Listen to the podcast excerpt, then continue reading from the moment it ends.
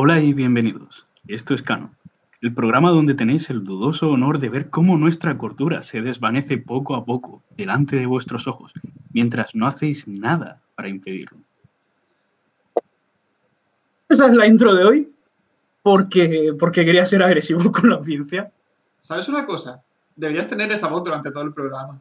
De hecho, entre, Sí, amigos, ¿verdad? entre amigos lo comentamos a veces. Que ¿por qué no lo, no lo haces así? Que tu voz como parece muy sensual y tal. Pero no, Sí, también me lo no- dicen mucho. Me lo dicen bastante. de, Enrique, si puedes hablar así. ¿Por qué hablas con esta voz tan irritante todo el rato? Porque si hablo con esta voz no molesta tanto. No es lo que pretendo.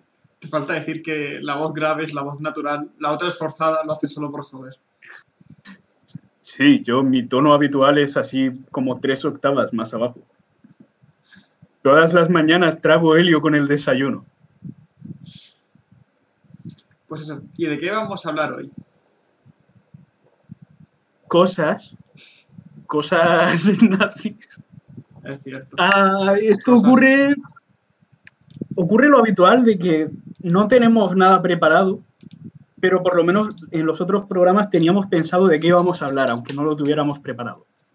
Esta vez hemos decidido ir a la aventura, sin tener ni zorra, porque, porque estamos aquí. Al final será un poco pues lo que se nos ocurra, lo que hayamos visto, hecho, jugado. De hecho, Sí, cosas interesantes. Así que hoy os vais en 15 minutos, no os preocupéis. esta tarde me he pasado el Darksiders porque quería comentarlo en, en el directo. Oh, vaya. Sí, Solo hay una pequeña observación que quiero hacer respecto al for- a lo que vamos a hacer hoy. ¿Te das cuenta de que so- lo único que hacemos en todos los programas es comentar la ausencia de un formato, ¿verdad? ¿Cómo no tenemos formato? sí. Por tanto, el único formato claro que hay en este programa es comentar que no hay formato. Sí. Vale, solo quería, solo quería señalar la ironía. Ya está, tú, tú siga lo tuyo. Darksiders estábamos diciendo, ¿no? Exacto. Me lo, tenía, me lo que pasar ahí con prisa, pensando que tenía que, que llegar luego al directo. Esto no está pagado. Eh, os hacemos sus preguntas y respuestas. Sería divertido si la gente de María verdad preguntara y respondiera cosas. ¿Cómo? María ya hizo preguntas la última vez. Que se sientan libres de hacernos preguntas. Pero es muy triste cuando tenemos cinco espectadores. Sí. No le interesamos tanto a la gente. preguntar lo que quiera. Yo, yo me sentiré libre de ignorarla si quiero. Eh, pues. Pues eso, es un- la verdad es que es un juego que está muy guay, excepto que no lo está. O sea, Vaya, entiendo que todo ¿a el se mundo conocerá lo que es. Eh, llevas a, a guerra, un jinete del apocalipsis, y vas por ahí pegándole espazos Mm. a todo el mundo porque eres guerra, Sí. más o menos. Eh, es básicamente el rollo God of War. Tienes tu, tu mundo, vas por ahí avanzando, adquiriendo habilidades y pegándote con todo el mundo y matando a lo que se mueva. Solo que es un, muy un God of War de hacendado. La historia es una mierda, los personajes son súper planos. Hay un personaje que es tal cual, que te va diciendo lo que tienes que hacer. O sea, tienes que reunir tres corazones de tres sirvientes. Ve a tal sitio, mata a este y vuelve a que te diga dónde, está, dónde tienes que ir después. Es súper simple, o sea, parece tu madre diciéndote la lista de la compra. Es horrible. Las mecánicas Sí, no están mal. Dime. De todas formas, el juego es de 2010 y más o menos sigue los cánones de juego imitación de God of War de 2010. ¿Vale? Es más o menos el estilo. Sí, pero Pero he sí. jugado al Dante's Inferno y no es tan malo. Que es aún más copia de God of War. Precisamente por eso no es tan malo. Porque lo copia bien. O sea, eh, la- lo que se nota mucho es la jugabilidad. Que, Mm. por ejemplo, la magia aquí es completamente inútil. Que de normal en el God of War es inútil. Consiste en cogerse la espada más gorda que encuentres y matarlos a todos con eso. Pero Sí. aquí es que directamente ni la usas. O sea, te olvidas completamente de que está. En el último God of War todavía había más usos para la magia. Es decir, no era lo más poderoso ni nada por el estilo, pero sí que había más incentivos. De hecho, había gente que se podía hacer builds enteras solo de magia, casi. Si te refieres al 4, es el único que no podía jugar por motivos obvios. Porque Sí, a lo, Sony le lo comento para hacer daño solo. A Sony le gusta hacer Sí. sus juegos exclusivos. Pues, muy perros. Ja. Ja. ¿Quién de los dos tiene una Play? ¿Quién de, ¿Quién de los dos tiene aquí reservados todos los exclusivos de Play 4 de aquí al, al año que viene?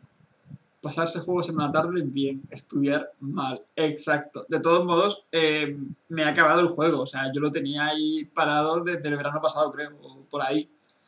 Que yo ya le, le llevaba dedicado un tiempo. Solo que me, Sí. me atasqué en un Que puzzle que me dio pereza y ahí me quedé. En otras palabras, podía habérselo pasado en otro momento, pero ha decidido esperarse a tener exámenes para ello, Exacto. que así se disfruta mucho más. Es, es cuando más me concentro. Le da como más Si emoción a la algo cosa. más, si te sirve de algo, María, yo tampoco me he pasado juegos, o sea, no me he pasado ningún juego en una tarde, pero tampoco he estudiado. Es, algo es algo, ¿no? Sí, lo- es un buen plan. Qué irresponsables. María, estudiamos periodismo, ¿qué esperas de nosotros? ¿Vale? Si quisiéramos responsabilidad, habríamos empezado por coger una carrera de verdad. Medicina, derecho, guardia civil. No, eso no.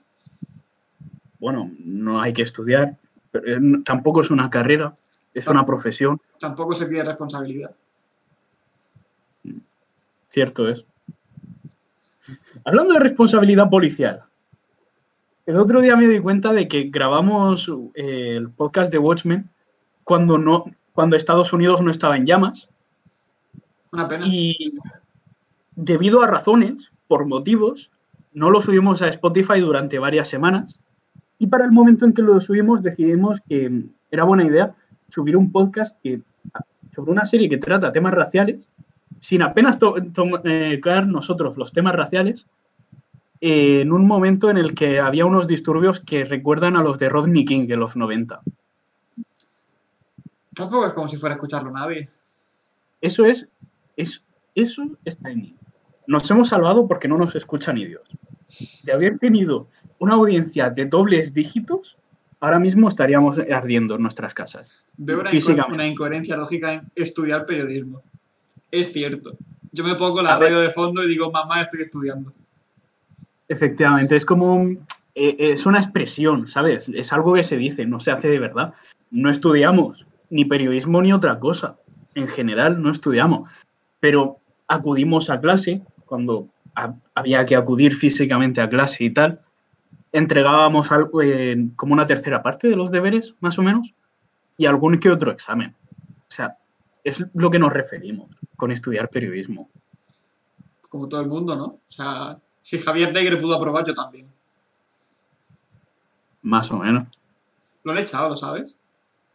Sí, eso he oído. O sea, no sé muy bien por qué, pero me ha hecho mucha gracia. A ver, no sé cómo estaba ahí desde, de un, pri- desde un principio, pero no sé Sí, por vale. Ninguno sospechaba que tuviera una carrera de verdad, ¿vale? Eso era algo que estaba fuera de, fuera de lugar. Todo el mundo lo daba por hecho que ese tío no tiene nada. Pero Lo que pasa es que ahora se ha demostrado. A mí es que hay algunas cosas que me, me sorprenden. ¿Has visto el tuit de Rafael Hernando?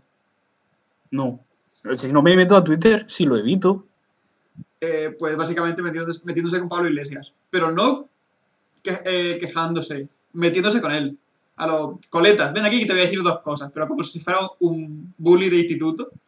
Es Dímelo en la calle. Tal cual. Dímelo en la calle, payaso. no le llamas un normal porque está en el Senado y todavía lo echan.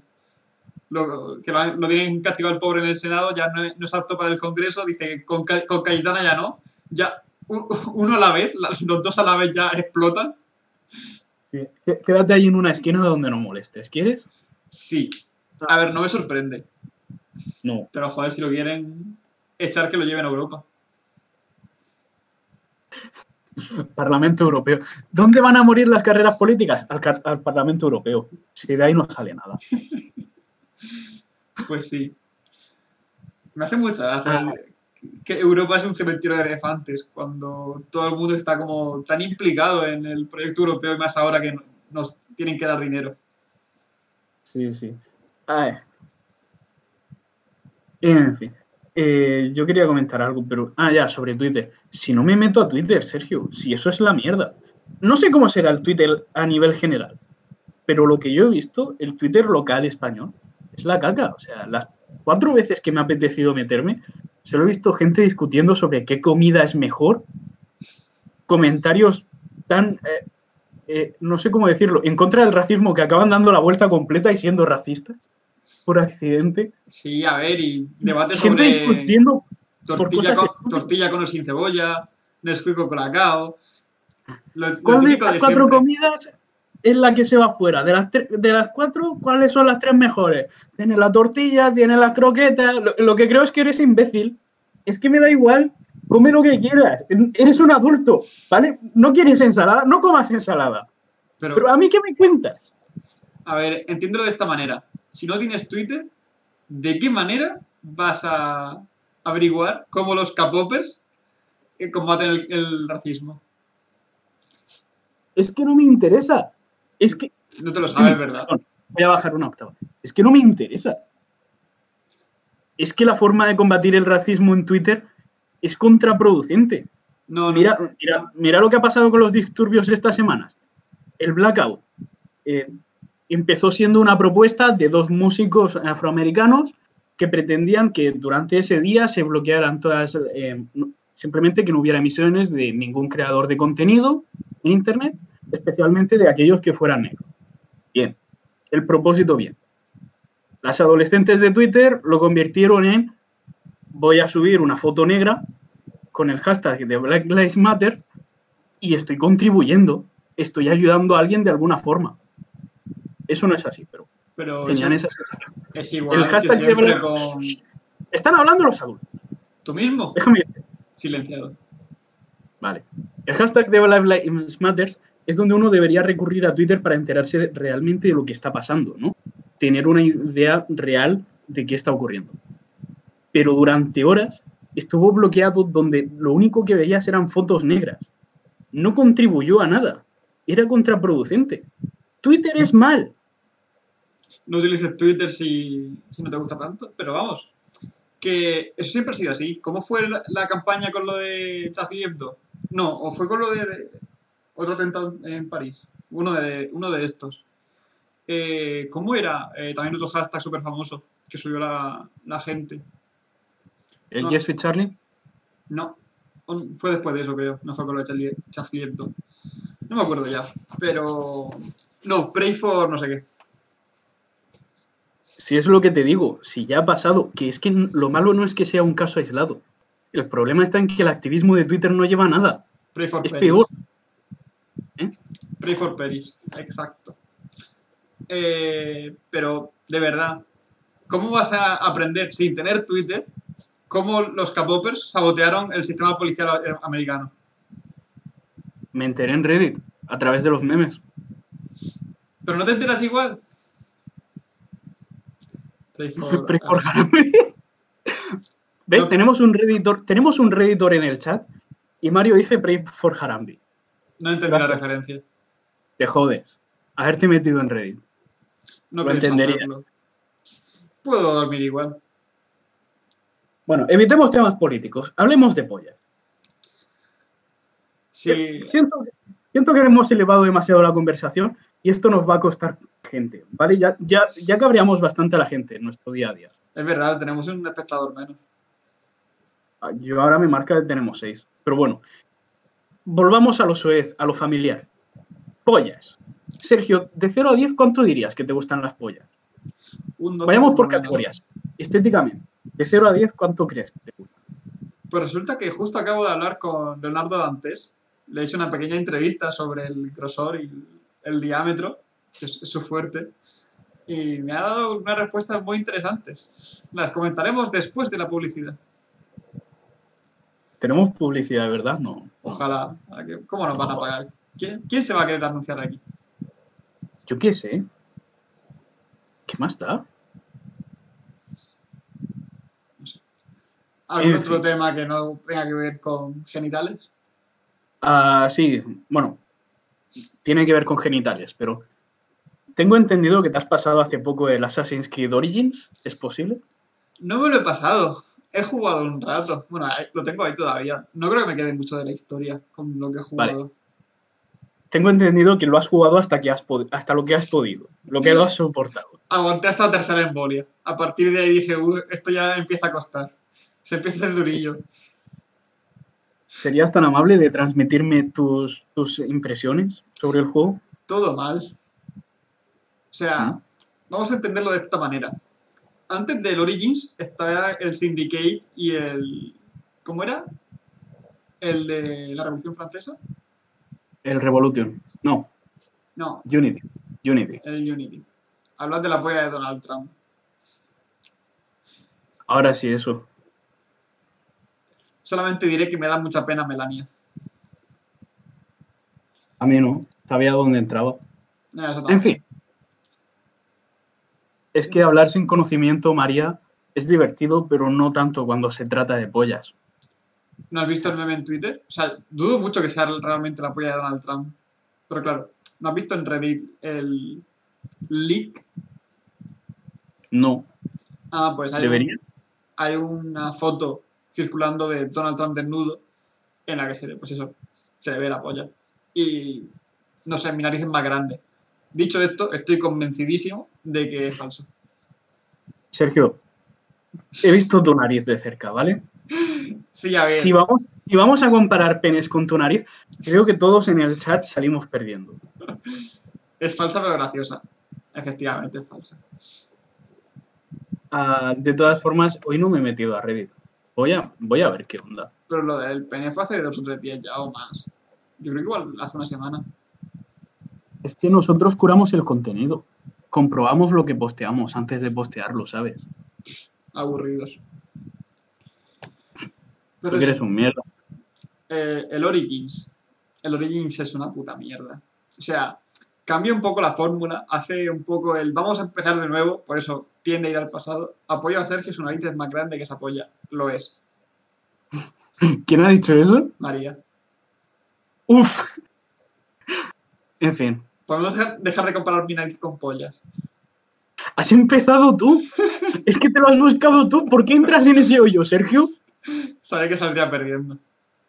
Efectivamente. Lo peor de todo es que ya he gastado mi, mi chiste de narices es- hoy. Ya, Ah, ya tengo que esperar hasta el siguiente. No, de hecho lo has empezado tú. No, Todavía no, no. haberlo seguido, no haberlo seguido, era una trampa, has caído. Pues eso, estoy que perdiendo. está todo muy mal.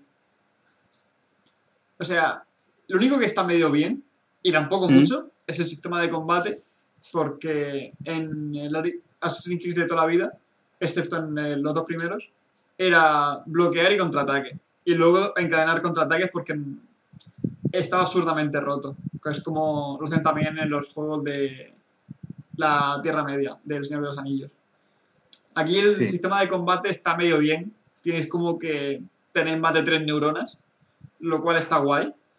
Y me encanta mucho que hayan metido la necesidad de cazar animales, conseguir materiales. Hay varios tipos de arco. Y tienes que, es eso, puñetazos con cocodrilos o con hipopótamos para conseguir materiales para luego mejorarte el equipo. Hasta ahí bien. Ya he hecho todo lo bueno. Bien, eh, entonces todo lo demás mal, ¿no? Solo tengo una pequeña pregunta que hacer, Sergio. Mira, mírame a los ojos, por favor. ¿Te lo dije o no te lo dije? No recibí ninguna advertencia. O ¿Te sea, lo dije o no te lo dije? hay cosas que no me podía ni, ni llegar a creer. Porque han puesto un sistema de niveles. En general no soy fan. Porque como a mí me encanta pasarme las misiones secundarias, tiendo Sí. a sobrelevear. Pero lo peor que han hecho con el Assassin's Creed, que es que hay que ser imbécil para desarrollar algo así, especialmente en el año en el que salió, es que si te saca más de cierto nivel, es invulnerable. No es que sea muy difícil pasártelo, como hacía yo con el The Witcher, que decía, soy nivel 25, voy a pegarme con un nivel 40, a ver si, aunque sea de aburrimiento, lo acabo matando a espadazos. Yo recuerdo pegarme con trolls, de decir, voy a estar una hora pegándole, porque es que me saca de niveles, y es un bicho pensado para aguantar, pero al final me lo paso. Y eso era súper divertido, yo con pociones ahí intentando aguantar, con hechizos. Recuerdo que he intentado eh, utilizar el Igni para quemarle, porque las quemaduras hacen daño fijo, no tiene que ver con los niveles, y con eso al menos podía yo ir funcionando. Es verdad, recuerdo también que me metí sin querer a, un- a una misión con enanos que me sacaban también 10 niveles, de un hachazo me partían en dos. O sea, de dos hachazos yo, yo ya no era, no era brujo. Apenas me consideraba papilla. Y eso era genial. En el, en el Origins Tal cual, a partir de que te saquen como unos 5 niveles, que no es gran cosa, 5, 7, 10 como mucho, ni siquiera tiene la barra. Sale su nivel, sale con una especie de calavera roja. Significa no te acerques. Significa con mirarte, ya estás muerto y tú no le haces daño. O sea, como si fuera un boss final Sí, que sí, no está sí. pensado para matar. De eso que dices, si es que no estás pensado para que tú te metas ahí, pues tal cual desde el primer momento. Es horrible.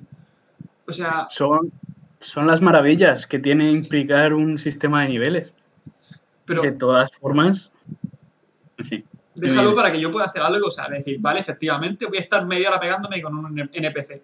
Es un cocodrilo, no puede- de un bocado me parte en dos. Que está bien que, que lo hagan, pero que me den la oportunidad. O sea, es que no, no tiene sentido que sea tal cual de, no, no, no, no está pensado para ti, a correr. Y cuando, cuando eres nivel bajo, lo que hace es que no puedes hacer nada. No puedes explorar el mapa. Es una mierda. Que me parece bien que haya como un mapa en el que cada vez los rivales son más difíciles.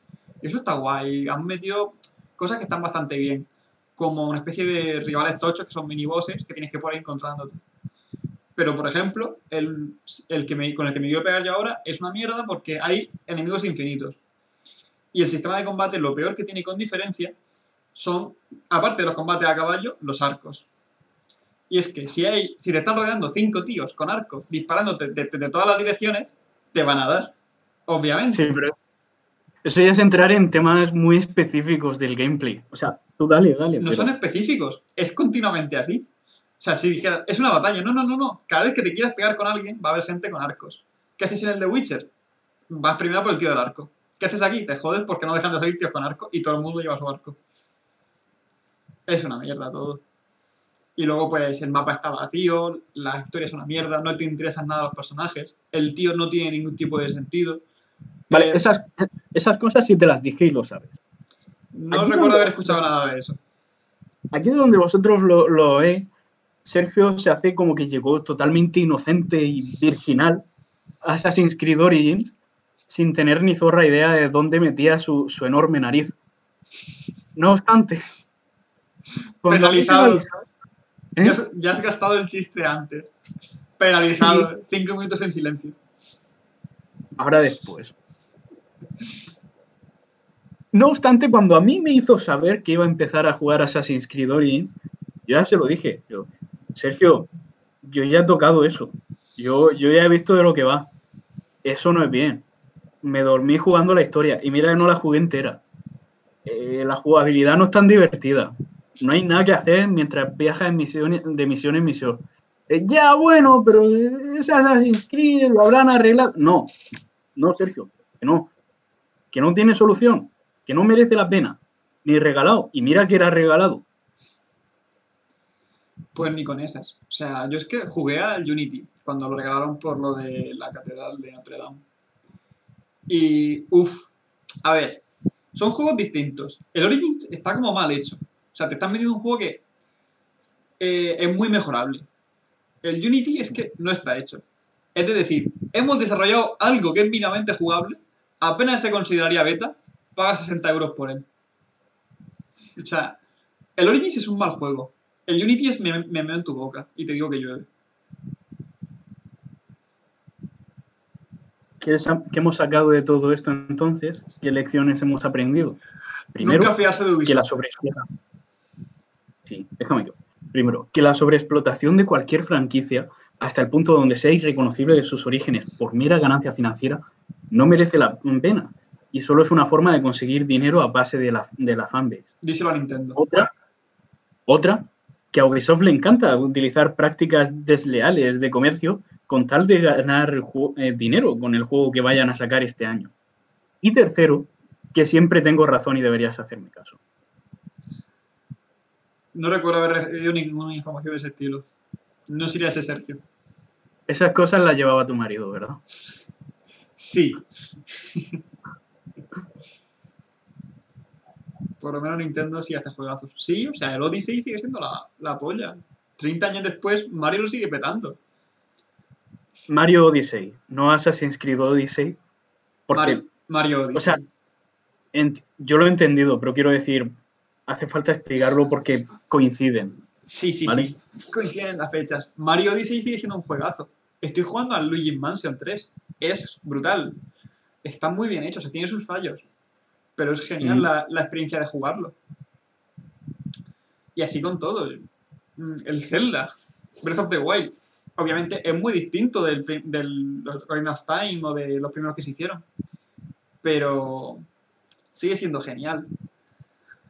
Eh, de todos modos, es que en general Nintendo reaprovecha muy bien sus personajes, excepto los que mata y asesina muy vasto. Pero mira el, el Smash, que es también cementerio de elefantes, y ahí siguen los tíos. Al final va a Mm. ser verdad que no estudias. Pero bueno, Si voy ¿Acaso aprobando. dudabas, María? ¿Acaso lo dudabas, María? No estudia, si, si ya lo sabías tú. No te hagas la sorprendida, pero claro, es que se lo dice. Tampoco se lo puedes echar en cara al chaval. Mira que lo dice a mí me dice que se estudia. A mí me dice que estudia. Oye, las mentiras que te haya estado contando Sergio quedan entre vosotros dos. No hace falta traer- traerlo a la luz pública porque le hace quedar mal. Así que por favor sigue haciéndolo. En fin, eh, pues eso. Pero es que, por ejemplo, Luigi's Mansion es un juego que está muy, muy pulido. Em, todas las animaciones, todo el mapa, cada boss es genial. Eh, tiene un par de fallos, como que se basa mucho en el sistema en recoger monedas que luego no valen para absolutamente nada. Y cuando digo nada, es nada. Y al final el, el sistema de pisos se hace un poco repetitivo porque es como, pues haces un piso, lo acabas, vas al siguiente, y así 14 veces. Pero, o sea, solamente se hace repetitivo al final, pues cuando ya estás acabando. Y el resto es genial, o sea, cada boss, empezar a aprender cómo hacerlo para ganarle, es muy, muy divertido. Es súper sencillo de pasártelo porque no te vas a morir. eh, está hecho para que lo juegue un niño de 3 años. Pero, de verdad, que enfrentarte a un fantasma nuevo, es decir, ¿cómo va a ser? Voy a enfrentarme al cocinero o al músico o a un dinosaurio gigante. Es muy divertido. A Cleopatra, que es el, último que, que he absorbido. Es genial, es simplemente genial. Sí. Yo, por mi parte, he estado estos últimos cinco días, quizá, eh, echándole horas a Star Wars Battlefront, porque era un juego bastante mediocre y con problemas serios durante su lanzamiento. Y oí que había mejorado y ahora lo han regalado con el Plus, así que le he estado echando horas. Y es, a ver, para lo que me esperaba es bastante satisfactorio. La historia va bastante mediocre, no es realmente mala, pero no da para mucho. Y el multijugador está bastante bien, lo que son las batallas, ir eh, de Clone Trooper matando clankers, así mientras avanzas por las playas de Kashyyyk, mola mucho y es bastante inmersivo. Luego, pues simplemente eh, te- aparece detrás Darth Maul, te revienta y dices, ah, vaya, mierda, me no voy. he entendido nada. Ya, porque tú eres un mierda. Lo que yo quería decir es que el juego es bien y que soy un pro sniper. Pero eso sí te iba a decir, es un juego de Star Wars, que es un shooter, Sí. y primera persona, si no recuerdo mal. Ah, puedes intercambiar entre primera y tercera persona. ¿No es un poco absurdo Sí. hacer un shooter de Star Wars? Así ¿Por como qué? idea. Porque todo el mundo ¿Por cuando habla, cuando habla de Star Wars piensa en la fuerza, las espadas láser. Eh, Y eso Yo también soy tu está. Pero si, un, si Pero es un porque shooter, tú- las espadas láser no están ahí. La fuerza sí que se puede utilizar más o menos. ¿Cómo? Si es un shooter, En el juego hay espadas láser, consigues puntos, te conviertes en un héroe, utilizas una espada láser. De todas formas, lo que tú no entiendes es esto. Tú eres un mierda. Como tú eres un mierda, no tienes voz en esta conversación. ¿Vale? Esto era un soliloquio. No sé por qué has decidido entrar e irrumpir en mi soliloquio. a ver, Permíteme que cuente. has cometido tres errores. Paso uno, nacer. Paso dos, Sí. que te gusta Star. Wars. Pase do- eh, eh, parte 3, jugar a, a un juego que claramente sabes que no está bien. Protesto. Que me guste Star Wars no es un error, es una decisión. Podría, podría ser una mala decisión, pero es una decisión. Es que es rubio.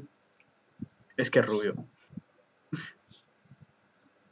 ¿Cómo iba diciendo? He perdido el hilo.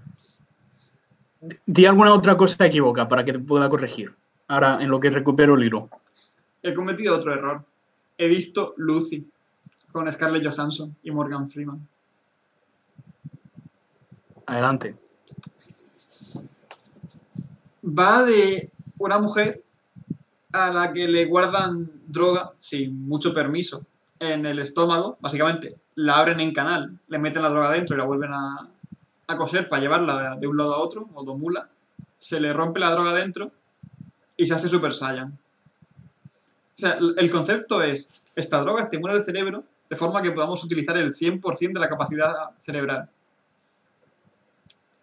Insisto, le hacen Super Saiyan. Debí empezar a sospechar cuando empieza a convulsionar, cuando se le abre el recipiente de la droga. Y al principio, Sí. pues convulsiona normal, como una persona pues, espumilla en la boca, tembleques, se mueve por el suelo, hasta que empieza a levitar, convulsionando. Y la gravedad ahora está en el techo, y convulsiona en el techo. Y así un ratete. Pero un- un rato largo, como cuando Goku destruye, o sea, Freezer destruye a Namek, que están ahí un, un rato largo hasta que termina de explotar. Pues viene siendo lo mismo. Entonces, es el primer aviso. Pero dije, bueno. Scarlett Johansson, Morgan Freeman, no estará tan mal. Jamás se me ocurrió lo mal que lo puede hacer Scarlett Johansson en un papel en el que tenga que actuar con frialdad. Es una persona que transmite mucho y muy bien las emociones. No la pongas a hacer de robot, por favor. Y los efectos especiales y la idea, todo está muy mal. O sea, es cine B mal hecho, es horrible. Pero estaba en Netflix, así que meh, no me ha costado dinero. Vale, eh, solo quiero eh, hacer dos comentarios. El primero, María nos ha pedido en chat a, a mí y a esto en, esta no que no nos metamos contigo. A lo que solo tengo que responder. ¿Y qué vas a hacer, María? ¿Cómo me lo vas a impedir? Si yo me quiero meter con Sergio, me meto. Eso es así. ¿Qué puedo perder? ¿Su amistad? Oh, mierda, espera. No puedo perder mucho más de eso. Oh, Dios. Bueno, vale, a lo mejor me lo pienso, pero porque yo quiero. No porque tú me lo digas. Continúa. Eh, simplemente eso, que... eh, eso, eso. Y la que no es Miri me apoya. Además, creo que esta, eh, con ella hablé lo de que tu voz era súper sensual y dijo que un día se iba a pasar para escucharte hablar, de, hablar en grave. Deleítala con alguna introducción o algo que, que lo goce. A ver, hacer otra introducción ahora sería redundante y estúpido y no tiene ningún sentido. Pero prometo que a partir de ahora me esforzaré por hablar con esta voz. Por lo menos cuando me dirija hacia María. ¿Te parece? No me he registrado en esta basura para no poder meterme con Sergio, faltaría más. Ese es el espíritu. Ese es el espíritu, efectivamente. Me Yo me he conectado a esta llamada solo para meterme con Sergio. Me siento como un payaso que le lanzan tartas a cambio de dinero. Pero más Sí, es tartas, mi por favor. Eh, pues eso. Luego también he visto cine de verdad. ¿Será hijo de puta por es. Gracias, María. Ah, antes de que, porque yo también he visto cine malo y cine de verdad, ah, me gustaría aportar yo mi, mi granito de cine malo antes de que pasemos al cine de verdad. Adelante. Estoy haciendo un esfuerzo por mantener esta voz, que realmente es mi voz natural, pero no la sigo, por alguna razón. Se te está yendo del cuerpo. Expúlsala. no, perdón. Eh, yo hace poco he visto Midway, que no es una peli activamente mala. Simplemente es una peli. Es. Está ahí. ¿Sabes? ¿Conoces Midway? No, ¿de qué va? Exacto, ahí está el problema. Es una peli eh, producida por Amazon, me parece, que apenas eh, recuperó en taquilla la mitad de su financiación, sin contar siquiera los gastos de marketing. ¿A qué se debe esto? A que la mayoría de personas ni siquiera sabían que existía. Midway es, además de la película, es una de las batallas navales más importantes de la Segunda Guerra Mundial. De hecho, es justo en fin, es una de las batallas que eh, confirmaron la supremacía estadounidense en la guerra del Pacífico contra los japoneses. Un hito en la historia militar estadounidense, un ejemplo de aviación, tal y que cual. La mayoría de fotos de kamikazes estrellándose que vayas a ver en tu vida se tomaron en Midway y tal. Es una peli de 2 horas 20 minutos, me parece, donde todo eso no importa, porque es una peli de batalla sin nada interesante. O sea, déjame que me explique. Con Salvar al Soldado Ryan. Salvar al Soldado Ryan es una peli que está consolidada como una buena película. Nunca se Puede no fan. gustarte. ¿eh? Nunca ¿Qué soy dices? especial fan. O sea, como la he tenido que ver cuatro veces para decir, bueno, no es tan mala. Al principio es como No. meh, basura. Excepto la parte del principio, que me parece una de las mejores cosas jamás filmadas, la introducción con el desembarco en Normandía. En general, me ha costado mucho acostumbrarme a salvar al soldado Ryan. Continúa. Sí, sí. No, yo tampoco soy gran fan, pero la mayoría de personas la recuerdan como una buena película. Salvar al Soldado Ryan es una peli que en su mayor parte es batalla, que son peleas. Esa película es Cualquier borrosa. otra película bélica, Como que es borrosa. porque se mueve la cámara en las escenas de batalla. No es tan malo, eh, el Parkinson del cámara no es tan malo como en los Juegos del Hambre.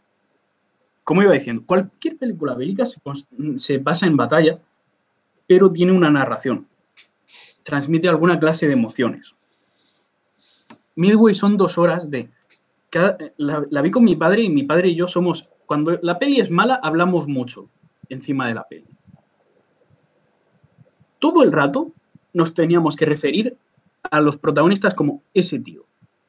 Ni, si- ni siquiera es que no nos supiéramos sus nombres, cosa que suele pasar con mi padre. Es que normalmente los identificamos como algo, rollo, el bombero. Si hay un bombero es el bombero, o el imbécil, el que sea. No, aquí es como ese tío, todo el rato. Porque no me interesa nada, no me interesa ninguno de los personajes, me da igual todo. Me he salido de esa peli con la misma emoción con la que entré, de hecho con menos emoción. Porque no es tan interesante la batalla, el CGI no es tan bueno y las escenas de acción pues tienen sus momentos, pero también hay muchas escenas que no son de acción. Y esas me dan igual. Dunkerque todavía te atrapa en la atmósfera. Dunkerque todavía en las esce- tiene escenas eh, tensas y tal todavía. Pero no. Dunkerque, Dunkerque no. No sé por qué a todo el mundo le gusta tanto. Al final voy a tener que vérmela otra vez, por mucho que no quiero nada. Eh, Dunkerque como resulta que es que son tres historias que no combinan bien entre ellas. Pretenden luego como ser una sola, pero Sí. la historia de los aviones directamente es mala. Mm, La del barco me aburre la mayor parte del tiempo. Y la del soldado, como que sentiría que sería una buena historia si le hubieran dedicado la trama entera, pero a cachos, como que no le coges cariño en ningún momento. Digamos que sí, pero está basada un poco en la emoción de la batalla, pero como te van saltando entre, entre historias, pues no terminas de cogerle cariño a ningún personaje. Sí, sí. Pero bueno, Dunkerque lo que tiene es que como ejercicio de cinematografía todavía. Porque hace pero- muchas cosas bien en la dirección. Midway ni eso. Midway simplemente es una peli de la que sales igual que entras. Por cierto, solo quiero hacer un apunte. Mario ha, ha dicho por el chat, yo también me refiero a ti como de esa forma, ese imbécil. Lo cual, y esto no es coña, Mario, debo agradecerlo de todo corazón, porque sé qué círculos frecuentas, sé que conoces muchos imbéciles. Que yo sea el primero que te viene a la mente es algo que celebro. O sea, conozco, y de hecho hay algunos que son más imbéciles todavía que yo. Que como como- ese imbécil especial, el primer imbécil, el único, el inigualable. Sí, sí, están los imbéciles y luego está Enrique. El, El, imbécil. imbécil. Sí, sí, sí. Enrique, Gracias, el Mario. imbécil Fernández. Maravilloso. Sí. Ahora te toca a ti lo tuyo de pelis buenas, si te interesa. Pues la que más me llamó la atención es la de Atrápame si puedes, que vi el otro día, con Tom Hanks y Leonardo DiCaprio. Mm. O sea, Está bien, a mí me gusta. Hace mucho no la veo, pero Se nota mucho también que está Spielberg ahí. O sea, es- creo que la, la dirige él, si no recuerdo mal, mm, o la produce. Eh, pero me- me gustó bastante cómo va llevando un poco la, la atmósfera al momento. Yo creo que lo peor que tiene esa peli, y con lo que más sufre, que es lo que más gracia me hace, es que está basada en hechos reales. Y esto también me ha pasado porque después he visto otra película, eh, habla sobre Mother Sergio, en otro momento. Eh, después he visto otra película basada en esos reales y tienen, un- y tienen un problema muy grande. Por mucho que mole eso de ha ocurrido esto de verdad, resulta que la realidad es la que es y suele ser decepcionante. Entonces, como que se nota que la, parte de la película que se han inventado, pues tiene sus cosas de Hollywood, su, su trama, sus cosas de decir, pues soy el malo, estoy llamando al policía bueno a ver si consigue pillarme, jajaja, eh, le llamo en Nochebuena porque sé que está trabajando. Y luego está la parte en la que le pillan, que es súper absurda porque estoy convencido de que la realidad fue así, que se dejó pillar. O sea, le, ll- Sí, le llama al policía y probablemente. dice, me voy a casar en este estado de tal día. Ah, me vas a perdonar que te interrumpa, pero es que.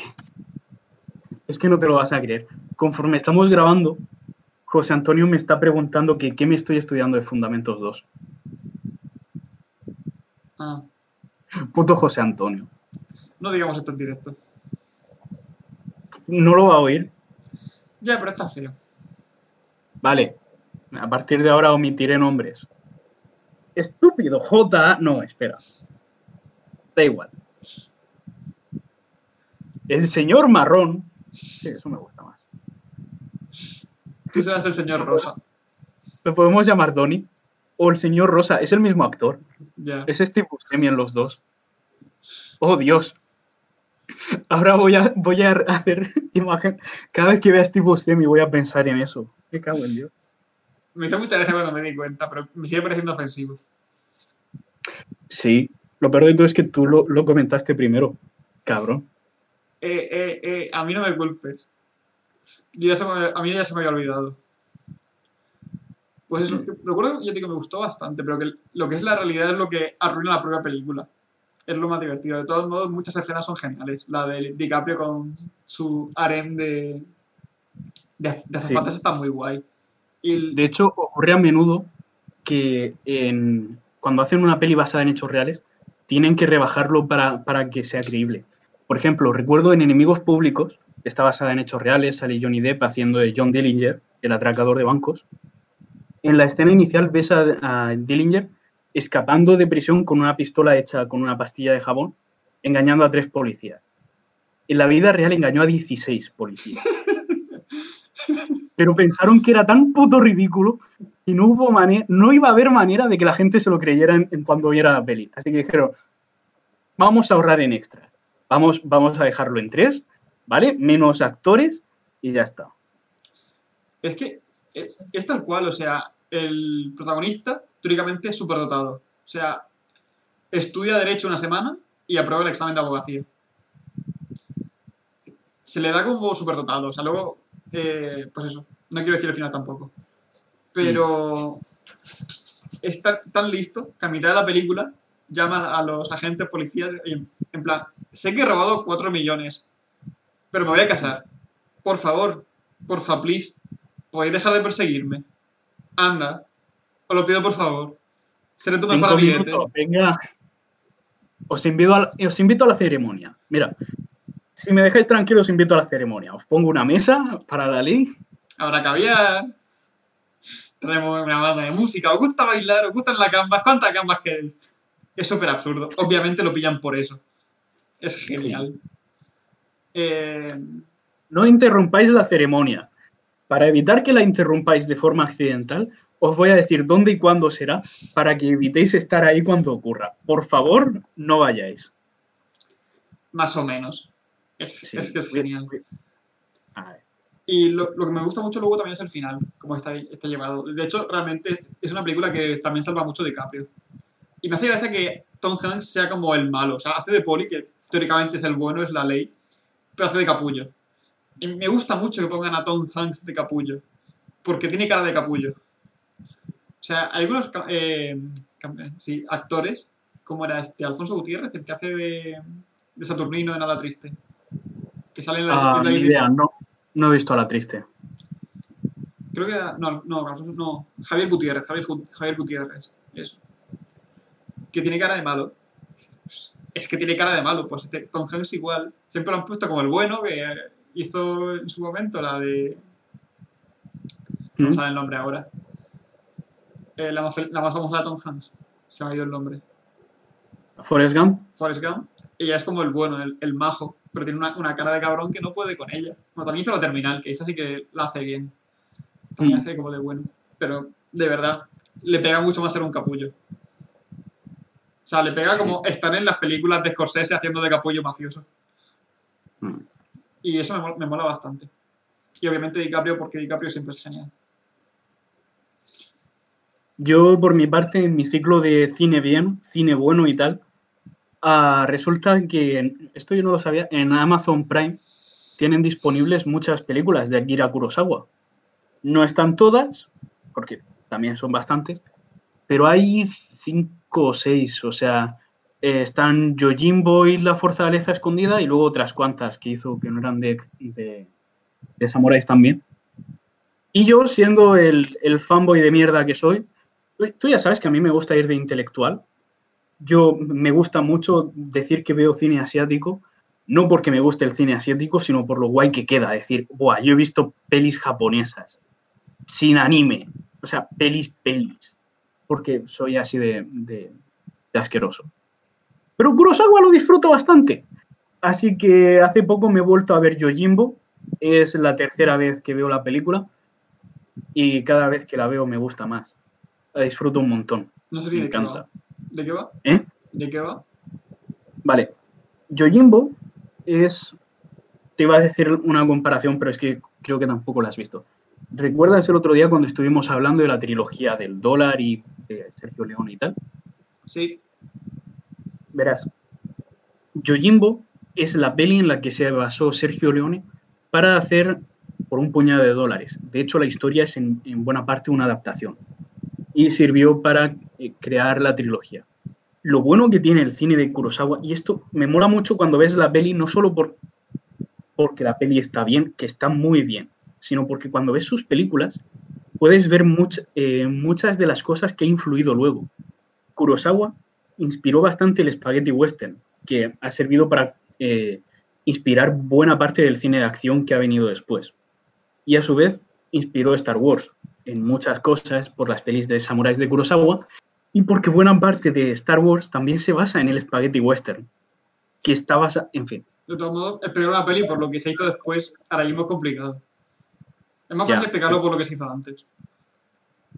Sí, pero es eso, eh, realmente hay pocas referencias, salvo historias baratas, rollo novelizaciones baratas de historias de samuráis que pudiera haber y tal. Sí, no sé.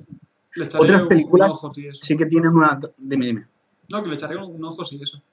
Pero también me tengo que poner al día con el Spaghetti Western, que me quedan dos películas de las tres que son la trilogía del dólar, y me quiero volver a ver la de la armónica. La, eh, la de hasta que llegó su hora. Esa.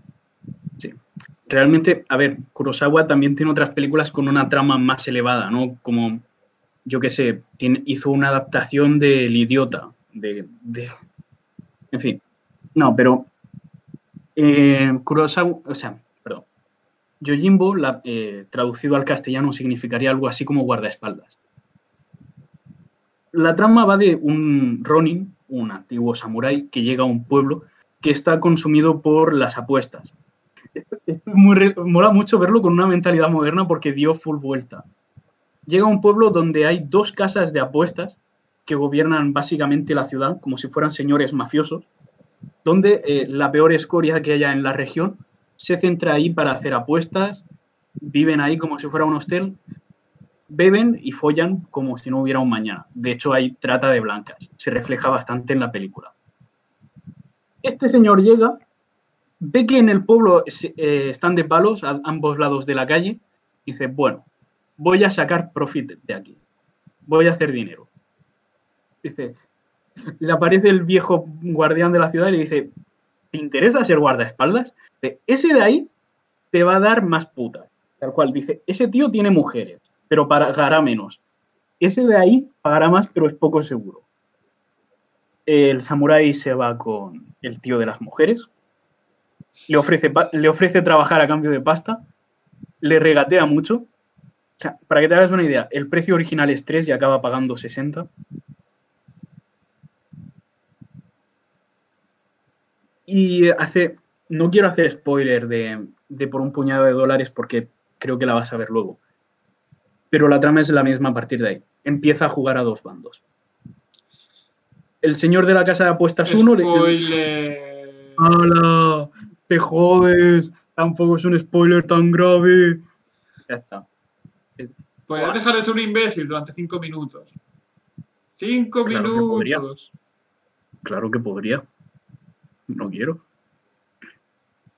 Ya está. Eh, el, el señor Mafias piensa, Buah, le pagamos, nos, nos gana la guerra, De- lo matamos y nos quedamos el dinero. Déjalo estar, déjalo estar. No, ya está, es lo único que digo.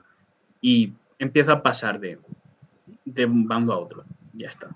Sí, Es una gran, entendido. una gran película. Recomiendo verla. Está en Amazon Prime.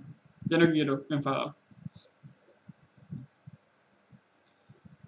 Eh, Es lo tuyo. Yo era por llenar minutos de metraje. Haz lo tuyo. no sé. Luego también vi ayer la de Despertares, que es una pastelada bastante grande. O sea, Mm. me hace mucha gracia porque entra mucho en la categoría de películas de Robin Williams. No es que salga Robin Williams, es como que son suyas. Le falta como dirigirlas él. Siempre son, igu- son iguales, como las de eh, Good Morning Vietnam o El Club de los Poetas Muertos. Ya, bueno, ya no va a dirigir mucho de todas formas. Ya. Hace tiempo que se retiró Sí. permanentemente. Pero me hace mucha gracia porque es como entra de nuevo a una profesión, hace cosas raras porque es Robin Williams, a la gente le cae bien, va probando como cosas nuevas y acaba mal. Está muerto. Sí, ¿no? pero la Un trama- poco, se suicidó hace 10 años. Sí, se, se ahorcó del armario. En fin. Ah, Está muy guay a, Robert De Niro babeando. ¿Sabías que era tan fan de la saga The Legend of Zelda que su hija se llama Zelda Williams? ¿En serio? ¿En serio? Sí, se murió en 2014. Seis años. Me llegaron en 2010. No estoy tan, tan actualizado, lo siento. ¿Podemos dejar de hablar de suicidios de famosos, por favor? Adelante. Solo hay un suicidio que me preocupe, ¿vale? Pues sigamos hablando de Zelda. Adelante, ¿querías aportar algo? No, nada nada. Simplemente eso, que la play me gustó bastante. O sea, es una pastelada, es estar viendo cosas bonitas Mm. porque va de pacientes catatónicos que como que recuperan su vida un poco. Y mola eso por Robert De Niro. O sea, realmente la película como tal la salvan las actuaciones. Porque Sí. Robin Williams Pero siempre será Robin Williams y mola mucho verlo con barba. Y Robert De Niro es genial. Sí, pero realmente todas esas películas son iguales, pero si la fórmula funciona, es decir, yo soy consciente de lo iguales que son, pero disfruto viéndolas. Y creo que la gente es consciente cuando... Claro, o sea, a mí me gusta mucho por los finales que suelen tener. Que es Mm. algo a lo que estamos muy poco acostumbrados y que apenas se ha hecho desde que, pues eso, no hay Robin Williams. Pero me gustaría que hubiera como más cine así. Lo que pasa es que me hace gracia eso, que todas las películas son como, lo hace Robin Williams y acaba así. Sí, pero No sé, gracia. Pero sí, es una fórmula que está bastante bien. O sea, Good Morning Vietnam y el Club de los Poetas Muertos se consideran grandes obras maestras. Especialmente el Club de los Poetas Muertos. La otra Sí. solamente es icónica. ¿Alguna otra película que hayas visto últimamente? ¿O sigo hablando yo tranquilo? Que a mí no me cuesta. Ah, pues probablemente, o sea, más películas he visto, pero ahora mismo no recuerdo ninguna. Así que ah, habla tú, mientras yo me quedo aquí viendo porno. Pues Mariano se, ha- se me ha recordado que hable de, de Mother, que también la había no demasiado. Que está Ah, muy guay. sí. Madre de Aronofsky. A mí me gusta. Entiendo que es- entiendo que es confusa y como que cuesta verla. Y yo hasta el- realmente no sabía de qué cojones iba hasta que llegó al final del todo, donde te empieza a decir pistas y luego hay una frase donde lo, di- lo deja caer. Pero, pero no en fin. recuerdo qué frase era. ¿Cómo, cómo? No recuerdo la frase que era. O sea, no recuerdo una frase en general. A ver, yo recuerdo, en, esto es un poco de spoiler, pero en la escena final, cuando Bardem la va llevando en brazos y le pregunta quién eres y tal, eh, recuerdo que Bardem le dice yo soy el que soy o yo soy el que seré, según se traduzca, no recuerdo. Y eso es una frase bastante, de hecho, es eh, una respuesta que da Dios en la Biblia Y una vez que entiendes eso, al ver la película en retrospectiva, entiendes cuál es el verdadero tema de la película. Pero claro, Sí, es jodido. Yo no soy una persona especialmente religiosa. Que yo sepa esa frase es pura casualidad y no soy capaz de explicarlo. No recuerdo cómo lo sé. A un espectador medio no le puedes pedir demasiado. Y es de, si ha entendido el final, er, es, es muy jodido porque si ha entendido el final, entiende el resto de la peli. Y no al revés. Entiendo que no es una peli fácil de ver, pero como ejercicio de cinematografía es bastante bueno. Sobre todo, al principio es lenta y tal, pero al final eh, no es como que mejore, pero el final, eh, como eh, dirección es la hostia, atrapa mucho. Ese plano secuencia por la casa mientras estalla el caos es impresionante y además refleja bastante bien el tema una vez que, de nuevo, lo ves en retrospectiva. Está bastante bien. Sí, eh, dice también María que lo guay ver una segunda vez cuando ya sabes de lo que va. Es cierto. De hecho, es que es una película que si no sabes de lo que va, o si no lo descubres cuando acabas, no te va a gustar. Es una mierda. No, no tiene ningún tipo de sentido. Y es así. Pero hay algo que me encanta mucho y es lo que me pasó a mí. Acabar Mm. de verla, sentarte un momento y decir, voy a intentar descubrir de qué va. También, claro, tienes que saber como que va de algo y darle vuelta hasta, hasta que lo sacas. Pero digamos como que sacar el significado de la, de la película, entender, vale, Sí. esto es esto. Y luego a partir de ahí, dándole vueltas a lo, cada personaje, cada escena, cada habitación, cada objeto, ir sacando Mm. lo que realmente significa, que una vez que ya te sabes como de qué va, es relativamente sencillo, es genial. Sí. Eso de ir asociando ideas es, es brutal. Y es lo que realmente hace que la disfrutes. Como película es muy buena, si sabes de lo que va. El final eh, está muy guay. Pero de nuevo, si ves la película sin enterarte, no vale para nada. O sea, te estás perdiendo la película completamente. Vale, solo tengo dos apuntes que hacer, los dos son muy estúpidos. El primero, yo no me tuve que sentar después de la película para entenderla, porque yo soy así de listo y la entendí en los últimos dos minutos. A ver, Y, antes- y durante los créditos. Soy así de listo, no necesito sentarme después de que termine. Y sí, lo segundo, Mario dice, Mario dice tantas similitudes con Evangelion. Lo que ocurre, Mario, con Evangelion es que después de verla tampoco tengo claro haber- haberla entendido. Sé de lo que va. Me he quedado con los temas. La trama ni zorra. ¿Vale? No,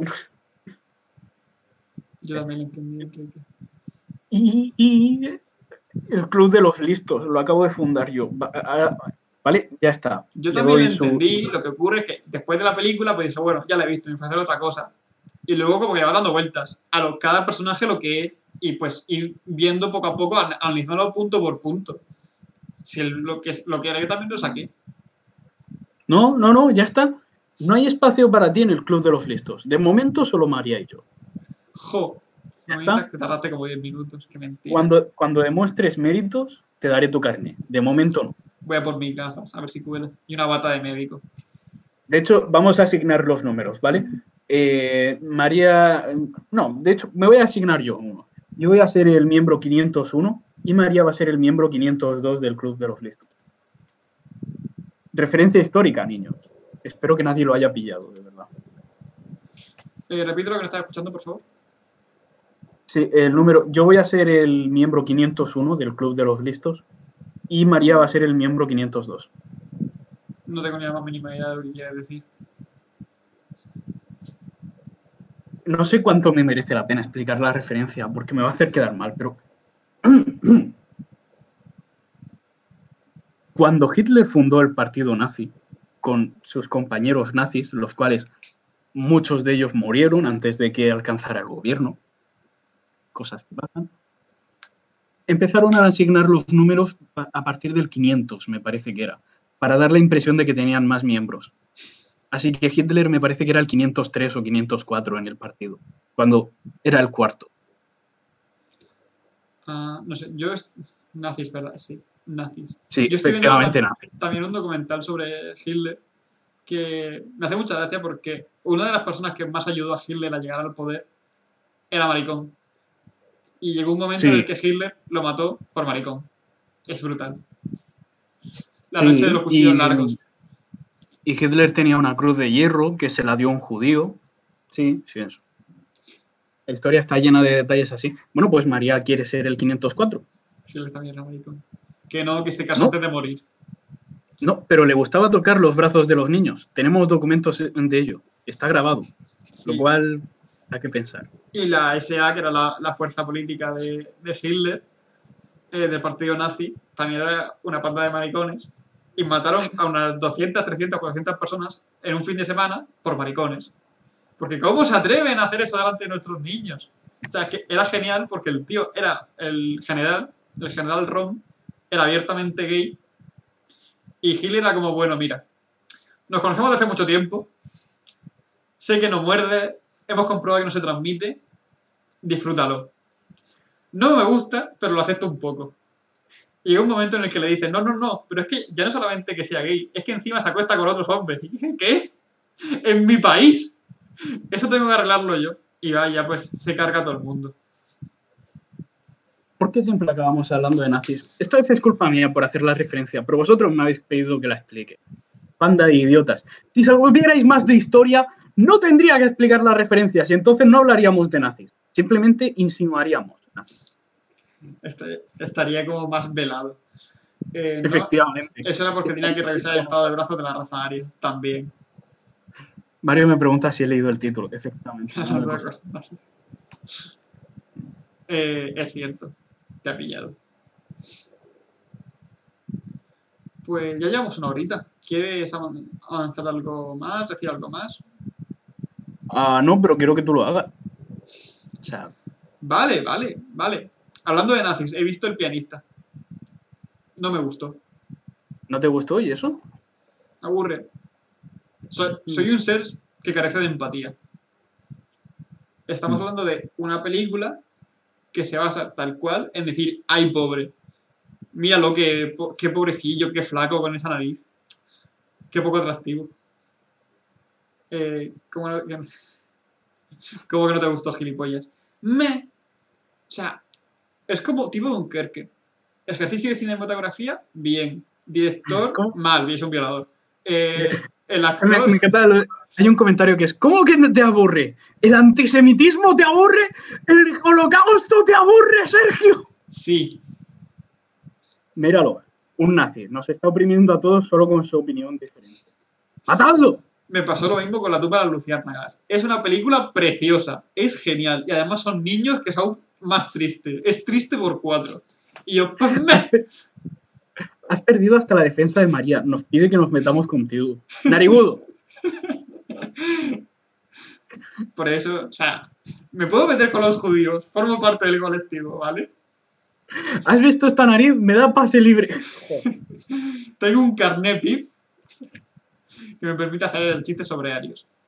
Pues eso, que me, o sea, es buena película y tal, y está muy bien llevado, o sea, de todo lo que he leído sobre cómo los, los judíos tuvieron, tuvieron que sobrevivir, se acerca mucho a la realidad, cómo lo van llevando de un sitio a otro, los trabajos forzados. Me recuerda también mucho al cómic de Mouse, que mola un montón y que lo recomiendo bastante pero la película en sí misma va todo el rato de lo mismo y como, sí, mira, pobrecillo, es judío en mal momento y en mal lugar. Me conozco cómo va.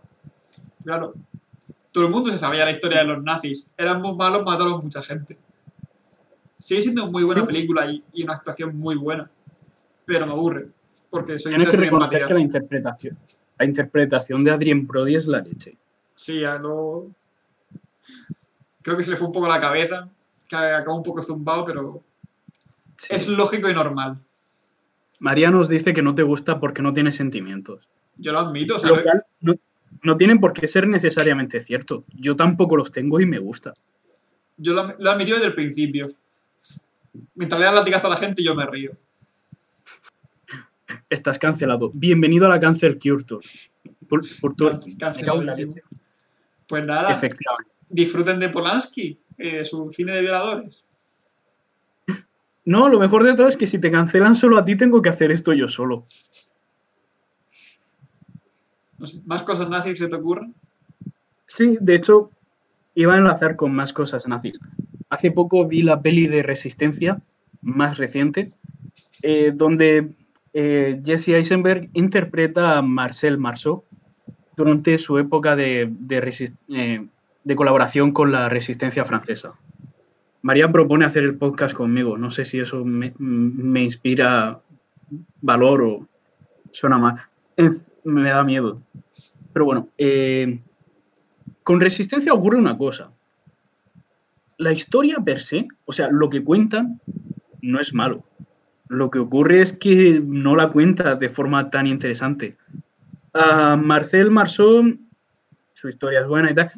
Lo que ocurre con Jesse Eisenberg es que siempre que lo veo en pantalla veo el mismo, ¿no? De verdad que si no me dijeran que no es el actor de Scott Pilgrim, todavía creería que es el actor de Scott Pilgrim. Pero no sé. Eh, no tiene muy claro cómo abordar realmente la película.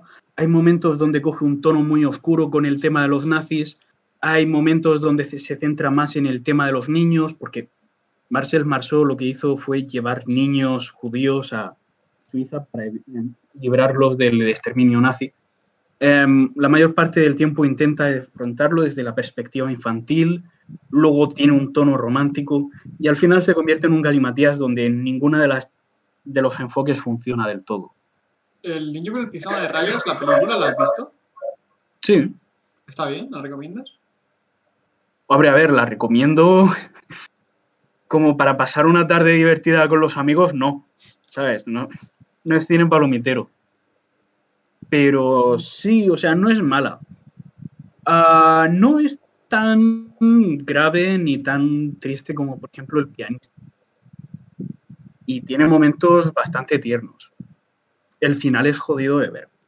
Dice pero Miri como que película no está mal. ella no la recomienda, no sé. Yo la que tengo muchísimas ganas de ver es la de La vida es bella, que la, quitaron de Netflix y tengo, pues eso, mucha intención de verla, pero bueno, como tantas películas que tengo que ver. Hace poco vi Titanic, que la tenía ahí pendiente de otras tantas.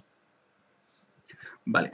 Eh, dos cosas. María me ha preguntado si he visto la lista de Schindler.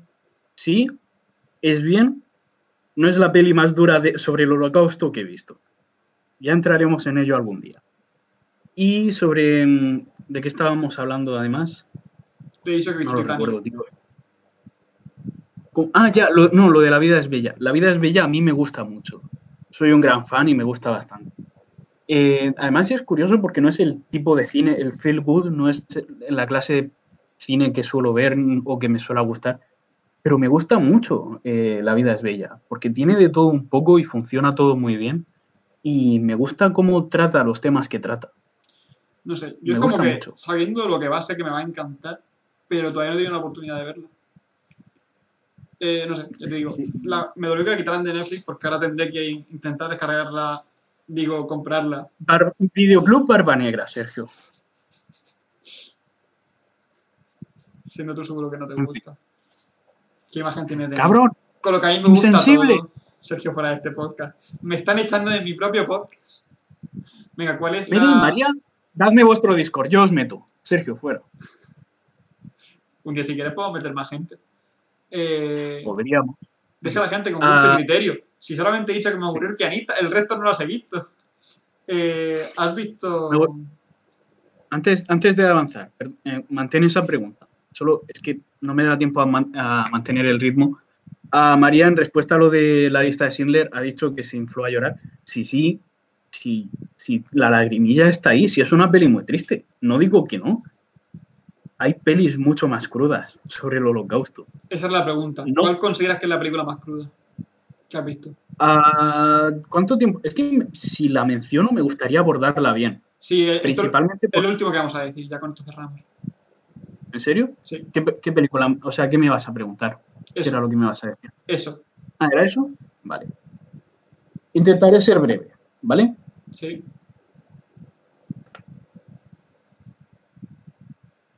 Y además esto no empieza, no va a empezar bien, pero déjame que, que vaya.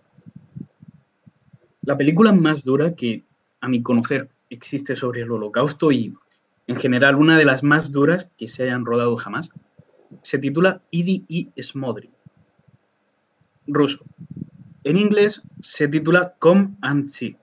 No creo que tenga traducción al castellano, pero captáis la idea. Es una película eh, de la Unión Soviética, estrenada en el 86. La, podéis ver en YouTube, eh, está entera, gratis, con subtítulos al inglés. Lo siento, no hay subtítulos al castellano, pero está ahí. Es, es una peli bastante dura. ¿Cuento primero la leyenda que hay detrás, lo que te he contado a ti, o paso a abordar la trama? Cuéntalo, cuéntalo. Para que os hagáis una, una idea de lo dura que es, se estrenó en el 86, pero llevaba rodada unos 7 u 8 años que estuvo intentando poder ser estrenada porque el Partido Comunista la consideraba tan dura que no querían que saliera. Existen registros de en las salas de cine soviéticas había desmayos y vómitos durante la proyección de la película. Y en los cines occidentales, en Europa y Estados Unidos, la mayoría de personas no podían quedarse durante todo el film. Es muy dura. Y cuando digo muy dura, quiero decir muy dura en todos los momentos y todos los aspectos. La trama va sobre Frior, Friora, no, no sé pronunciarlo, un niño de 13 años bielorruso que durante la ocupación nazi encuentra un viejo rifle soviético y decide unirse a la resistencia local. A partir de ahí empieza un viaje por los infiernos, donde simplemente es ir de aquí a para allá, no es ir de A a B, es andar sin rumbo la mayoría de veces en distintos objetivos, intentando no ser reventado. Sí, eso suele funcionar bastante bien con niños. Ya te digo, te recomiendo mucho que te veas la tumba de las luciérnagas. Es, ya la he visto. Pues otra vez. No, Me, hagas, no me hagas quedar mal. Vale, vale. como, iba diciendo, la peli no es un film de... Se te está cortando un poco. Voy a seguir hablando yo. Eh, vale, vale, ya está. He vuelto. Sí. La peli no es una peli de terror, pero funciona muy bien como tal. Y está grabada enteramente con luz natural y todas las escenas, incluso las grabadas a plena luz del día, son muy oscuras. el granulado de la película propia ayuda un montón a ello. Y muchos de los planos de las escenas están grabadas en primer plano de los actores, de los cuales todos, todos, incluso el niño de 13 años, todos hacen una interpretación espectacular. Hay algunos personajes que ni siquiera tienen diálogo y aparecen durante 30 segundos y no los voy a olvidar, porque es muy duro todo. Todas las escenas son horribles. Esto quiero decirlo así.